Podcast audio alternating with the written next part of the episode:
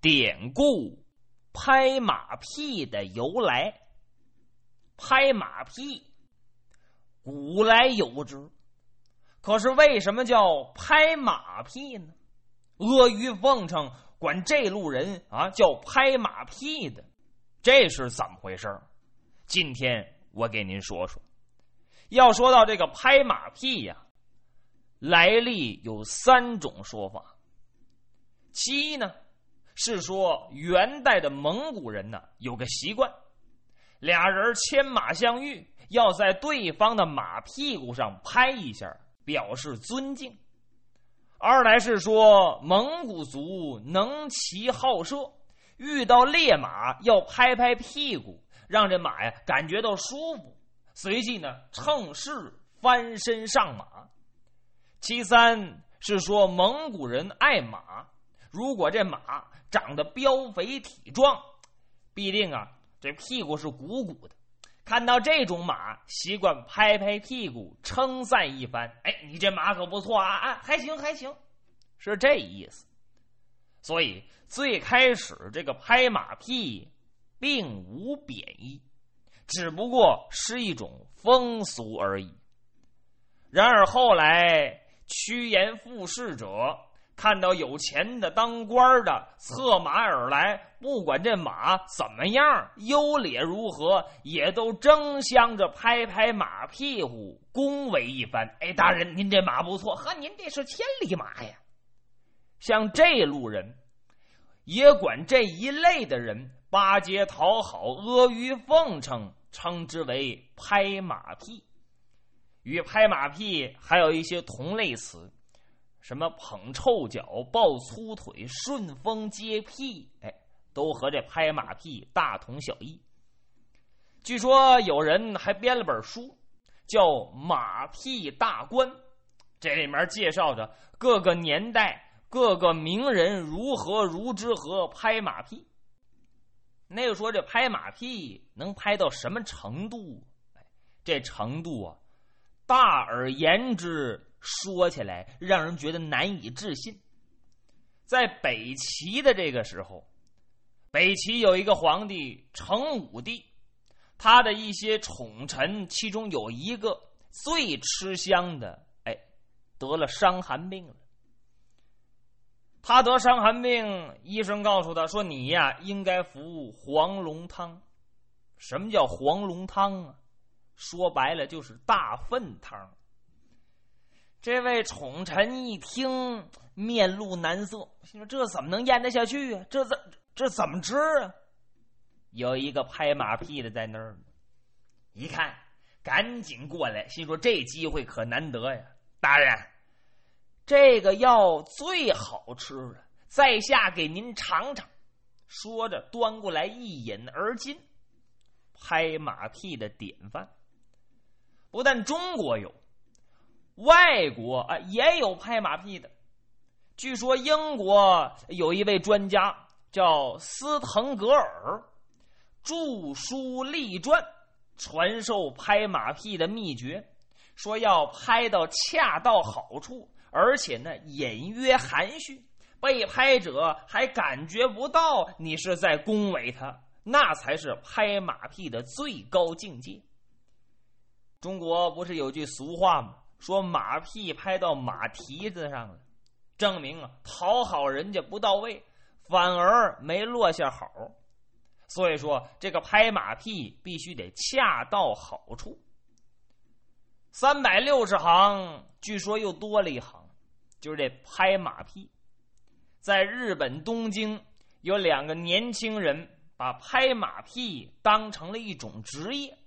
专门给别人提供阿谀奉承的服务，说白了就是靠拍马屁而生，而且这俩小伙的生意是越做越火呀。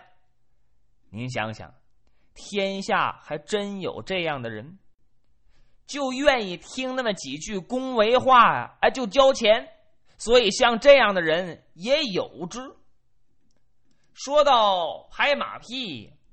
在中国古代，还有一个小故事。据说有一家大财主老头老太太家里有钱，生了仨闺女，这仨闺女长得是一个赛一个。后来大闺女许配给个举人，二丫头许配给个秀才，唯独这老三嫁给一傻子。其实真傻吗？也不见得，只不过呀，不太爱说话，比较内向。这三姑娘很不高兴，怨父母，心说：“你看大姐、二姐这多好啊，怎么把我嫁给这么一个人了？半天也不说句话，三棍子打不出个屁来。哎呀，看来爹爹偏心眼儿。其实这老头，就这个老员外，有自己的想法。”这个三门婿家里啊，也是有钱人，两家嘎亲家互补，攀人家高枝儿，所以把这三丫头嫁给这么一个傻子了。单说有这么一年，老头过七十大寿，仨闺女都回来，三个姑老爷也都回来了。哈，首先回来的是大闺女。和大姑老爷，伙计人往里禀报：“员外，大姑爷到了。”哦，你看那旧社会，姑老爷来了得禀报，老泰山得出去迎接。老泰山就这老丈人老员外，在门口迎接大姑老爷，讲究。呵，大姑老爷也高兴，祝岳父老大人。福如东海长流水，寿比南山不老松啊！嘿，老头心说：“看见没有啊？我这大姑老爷多会说话！来来来，礼请礼请。”刚进头道院在这个大门里头、二门外头靠墙啊，种着那么一片竹子，这竹子长得十分茂盛。老头一看，来词儿了，哎呀！姑爷，你看看这竹子，年头还不大，今年都过了房了。呵，怎么长这么高啊？大姑老爷一听一乐，岳父老大人，这种东西它星空啊，星空所以长得高啊。老头一听，对，竹子是空心儿的。一进二门，过来一只鹅。和这鹅长得也高，雪白雪白，脑袋还有个包。这么一叫唤，老头又说了：“这东西爱叫，怎么这么大嗓门儿？”岳父老泰山，这种东西脖子长，脖子长，它声音高啊！啊，对，对了，哎，大姑爷，这鹅跟鸭子，它怎么在这水里飘着呀？老泰山。他有这分水掌、立水毛啊，所以在那飘摇着。哎，有理有理。嘿，一拜寿，老婆子在旁边伺候着。这老婆子得了眼病，眼睛红，拿手巾直擦着眼睛。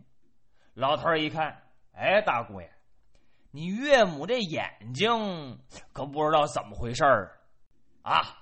岳父不要紧。这是心火上升，得买牛黄清心丸吃了就好。哦，好。正说着呢，二姑老爷来了。二姑老爷也有学问，老头也是迎接他。到了二门，看见竹子，又看见鹅。这二姑老爷回答的跟大姑老爷大同小异。说话间，三姑老爷来了。哎，就那傻子来了，老头也出去迎接。可是呢，老头出来一看，好，一看这三姑老爷，老头也头疼，心说这阵啊，三棍子打不出个屁来。哎，走，往里请吧。也来到竹子这儿了，老头也问三姑爷：“这竹子怎么这么高啊？”哦。那你别问我呀，你得问他呀。问，哈哈哈哈！进了二门，看见鹅了。哎，这鹅怎么这么大嗓门儿？哦，是啊，可说呢，可可说呢。算了，我呀也别问了。怎么心说，我再问呢？啊，不定怎么回事呢。进了屋了，看见老岳母跟那擦眼睛呢，不想问，不想问，哎又问上了。哎，你看你岳母眼睛怎么那么红啊？哦，怎么那么红？三姑娘在旁边心说：“我呀，给提个词儿吧，心火上升。你说心火上升，眼睛红？”三姑爷给误会了，什么？心火上升不能？那猴屁股老红的也是心火上升吗？老太太一听，哦，我这是猴屁股，还真会说话你啊！大伙儿那边赶紧吃饭，把这片就接过去了。正吃饭呢，呃，老头又想起一件事儿，怎么呢？自己呀买了一匹马，可这匹马真好看，头至尾一丈二，蹄至背八尺高，浑身上下连根杂毛都没有，像那紫缎子一样。而且这马头上还有个白月牙，据说这马上谱啊，叫玉顶紫花驹，好马。老头今儿也高兴，命人把这马给牵来了。大姑爷、二姑爷一看这马呀，无不拍手称赞。首先是大姑爷，嘿，岳父，您这马太漂亮了。啊，这这马得几百两银子吧？二姑爷搁那顺风接屁，嗯，几百两可下不来。这马呀，一千两都不能卖呀。这是匹千里马呀，甭问呢。看这马，你看高铁碗大蹄背儿，呵，这马跑起来一定快似风，急如闪电。他这么一说，老头来了高兴劲儿，非得要骑两圈再看老头搬鞍认凳，乘胯坐骑，来到门口跑圈跑了这么一大圈 转了这么一圈老头又回来了，在众人面前一勒马的缰绳，吁，大姑爷过来了。一扶这缰绳，岳父，这马太好了。刚才我就说好，现在我这么一看，您骑的更好。千里马得千里人呐，一般人降服不了。小婿在您跟前儿可不敢说旁的，那叫班门弄斧。不过今天今时这种场景，我有四句诗。赞颂您这马的，小婿在您面前丢个丑啊！哦，老头一听高兴，哦，还有四句诗，你说说吧。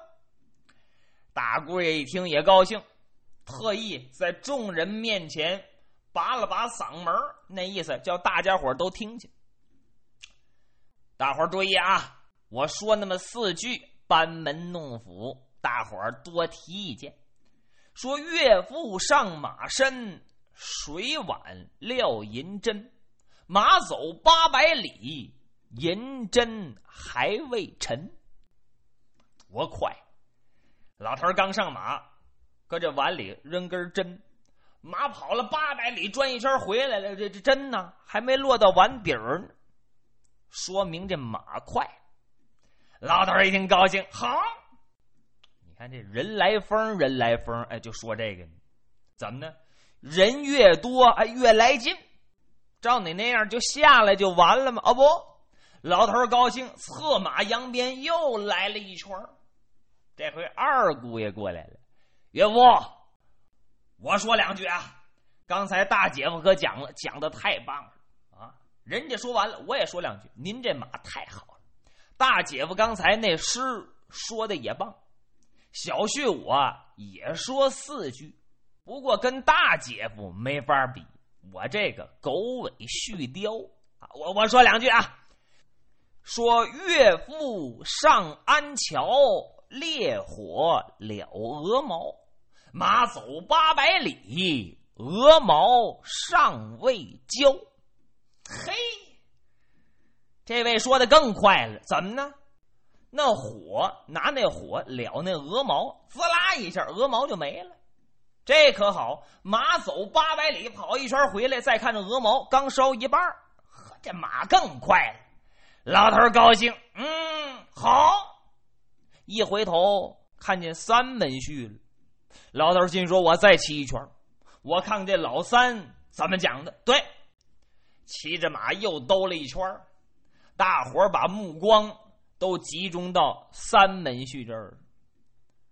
这三女婿啊，本不想说，一看大姐夫、二姐夫揣着手，咯咯直乐，瞧自己哈哈乐，老三有点不高兴了。心说：“我说什么呀？刚才那二位说的马可够快的了，我再说，恐怕也没什么新词儿。这这可怎么办呢？”沉默了半天没说话，用现在秒表来计算，足足有十分钟。老太太有点等不及了，昨天晚上为办这寿宴没睡好，又搁这这么站了好半天。老太太打了个哈欠。哎，哎，三女婿一看老太太打哈欠，来了词儿了。岳父，我也说几句。说岳父上坐骑，岳母打哈欠，马走八百里，嘴巴还没闭。哦哦，更快了。嘿，合着我们哥俩说的都不如他快。老头儿别看不高兴，哎，但是对这句还挺高兴，心说：“我这三门婿啊，不管怎么说，这次说的还挺顺我的意。算了吧，来，大家回去一同吃酒，这事儿才告一段落。”后来流传开来说，这个赞马诗如何如何，其实都是在说拍马屁。阿谀奉承。